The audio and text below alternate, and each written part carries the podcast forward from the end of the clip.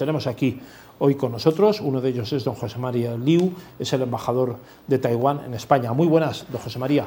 Muy, muy buenas. Eh, muchas gracias por estar con nosotros y aceptar por la entrevista. nuestra invitación. Eh, muchas gracias.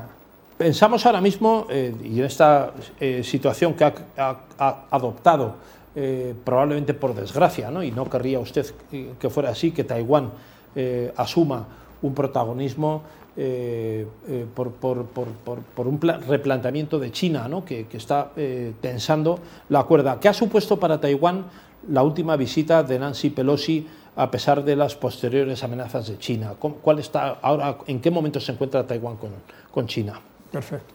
En Taiwán siempre tenemos las puertas abiertas para dar la bienvenida a visitas procedentes de países amigos, como es el caso de Estados Unidos, nuestro socio estratégico, y más tratándose de la presidenta de la Cámara de Representantes, quien ha insistido en que Estados Unidos continúa oponiéndose a cualquier intento unilateral de modificar el status quo en el estrecho de Taiwán.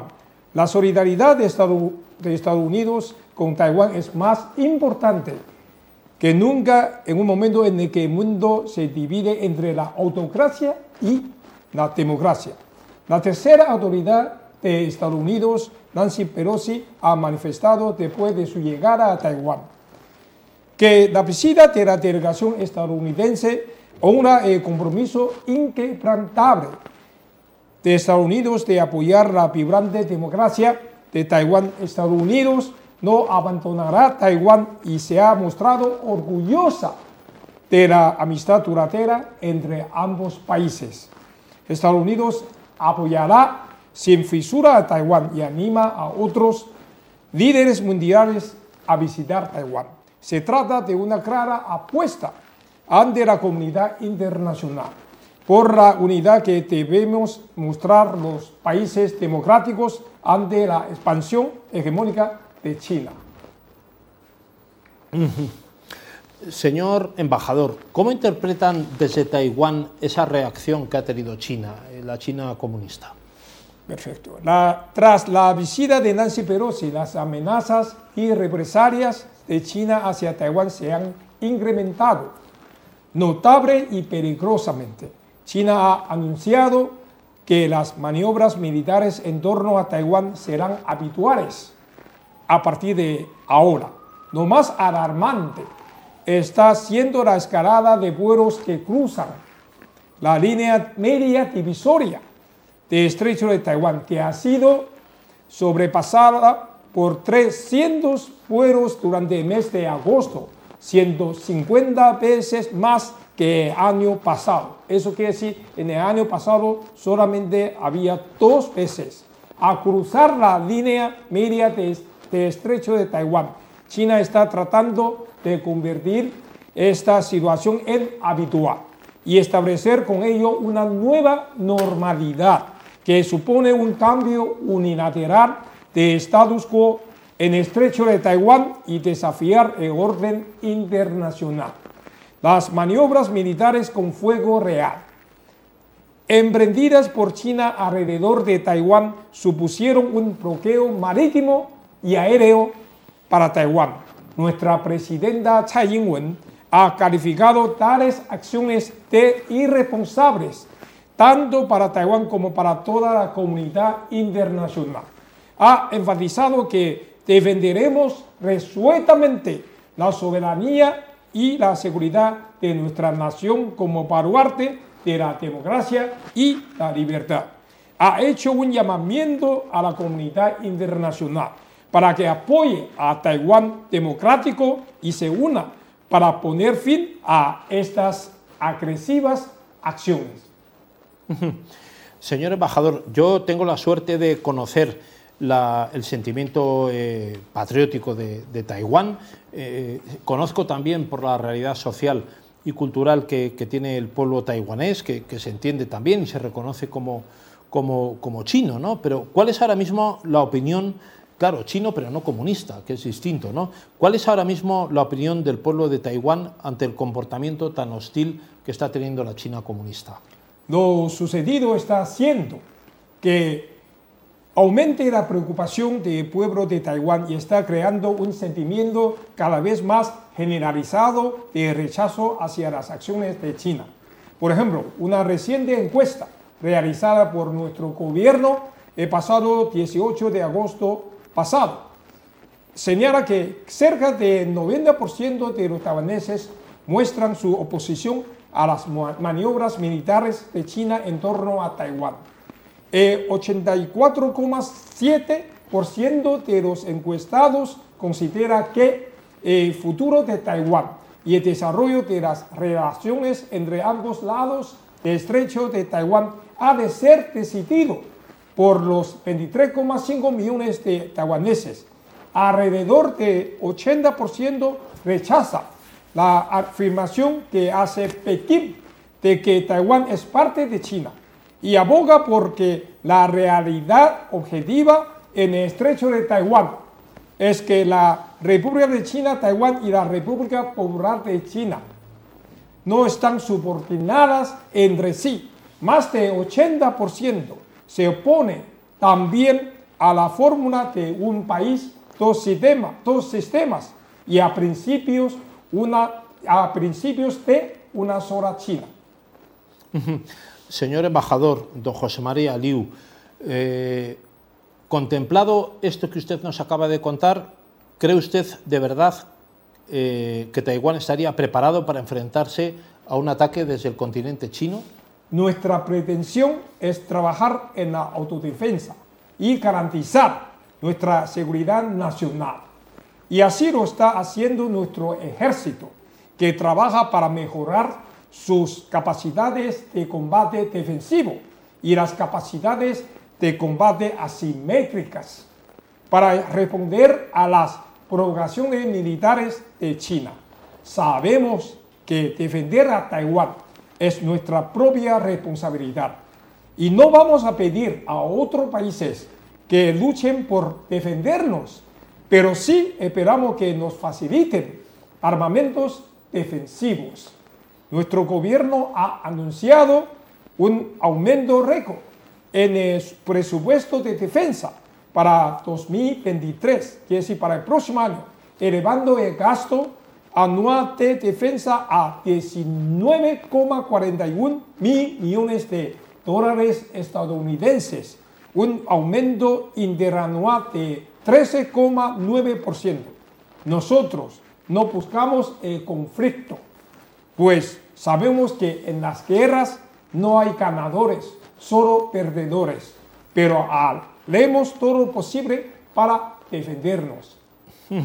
Señor embajador, ¿cómo, ¿cómo afronta este año Taiwán la ausencia de los principales organismos internacionales como Naciones Unidas debido a la presión de China, que está intentando ningunear la presencia de Taiwán en estas organizaciones? Taiwán es hoy considerado como un verdadero faro de democracia, en Asia y fuerza para el bien en el mundo, y como un valioso socio que puede ayudar a superar los desafíos globales que enfrenta hoy el mundo.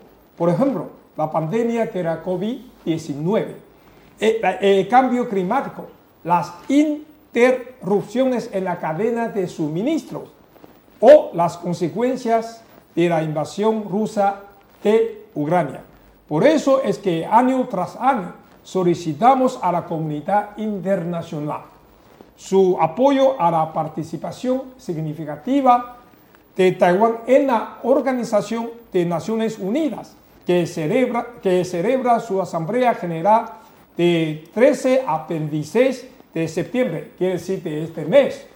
También en la Organización Mundial de la Salud, la Organización de Aviación Civil Internacional, la Organización Internacional de Policía Criminal y la Convención Marco de las Naciones Unidas sobre el Cambio Climático, de las que estamos excluidos debido a la presión de China.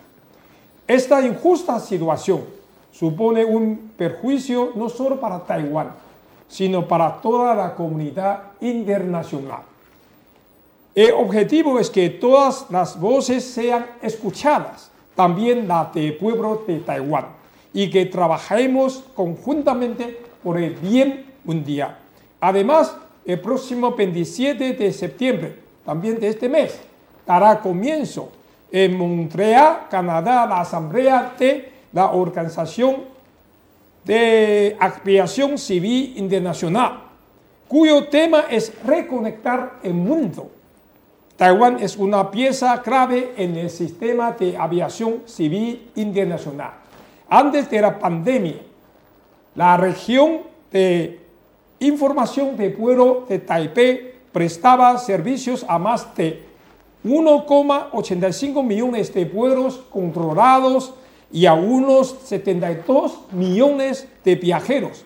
Por eso, pedimos a la comunidad internacional que apoye la participación significativa de Taiwán en la OASI para lograr verdaderamente el objetivo de reconectar el mundo y reconectar Taiwán en esta nueva era post-pandemia.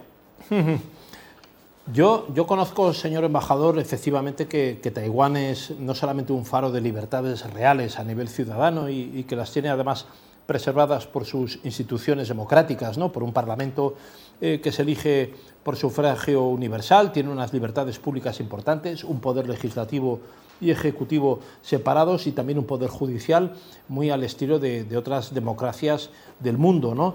Eh, yo creo que ese faro de libertades se refleja también en que es un país consistente y fiable en el lejano oriente para eh, lo que es el mantenimiento de la paz en ese, en ese complejo eh, contexto. Y precisamente hay un reciente informe del alto comisionado de Derechos Humanos de Naciones Unidas que me llama mucho la atención. Ha denunciado las violaciones de derechos humanos que se cometen por China en Xinjiang. ¿Qué opinión le merece el contenido de este informe, señor embajador? El informe de la ONU concluye que la práctica sistemática de la represión por parte del régimen de Pekín provocó la privación de libertad a gran escala de esas minorías y serias violaciones de derechos humanos.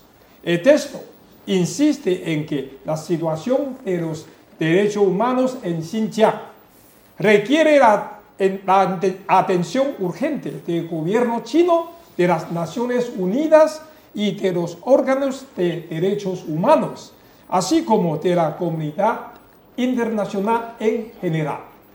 tales violaciones de los derechos humanos pueden constituir, según el informe, crímenes de lesa humanidad. Al respecto, la Unión Europea insiste en la existencia de una amplia red de campos de reeducación política en detenciones masivas arbitrarias, medidas generalizadas de vigilancia y control, severas restricciones al ejercicio de las libertades fundamentales, así como en el uso de trabajo forzado, políticas de control de natalidad y separación familiar y violencia sexual y de género es una evidencia más subrayada desde la opinión de ONU de que es necesario que el mundo se una para pararle los pies y detener la expansión hegemónica de China. Señor embajador, es siempre un honor tenerle con nosotros aquí en, en el mundofinanciero.com y también a través de los canales eh, tinku.es. La verdad que siempre nos esclarece mucho eh, cuestiones que nos preocupan mucho ¿no? a, los que suministramos información a través de los diversos medios acerca de lo que ocurre en Lejano Oriente, especialmente las relaciones de, China con Taiwán.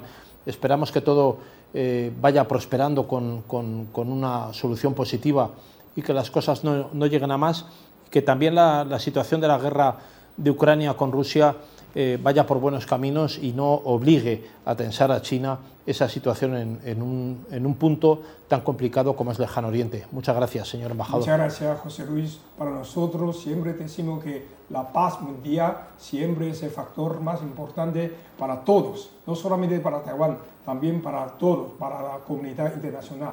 Y muchas gracias por esta entrevista. Muchas gracias. Gracias. Gracias, embajador.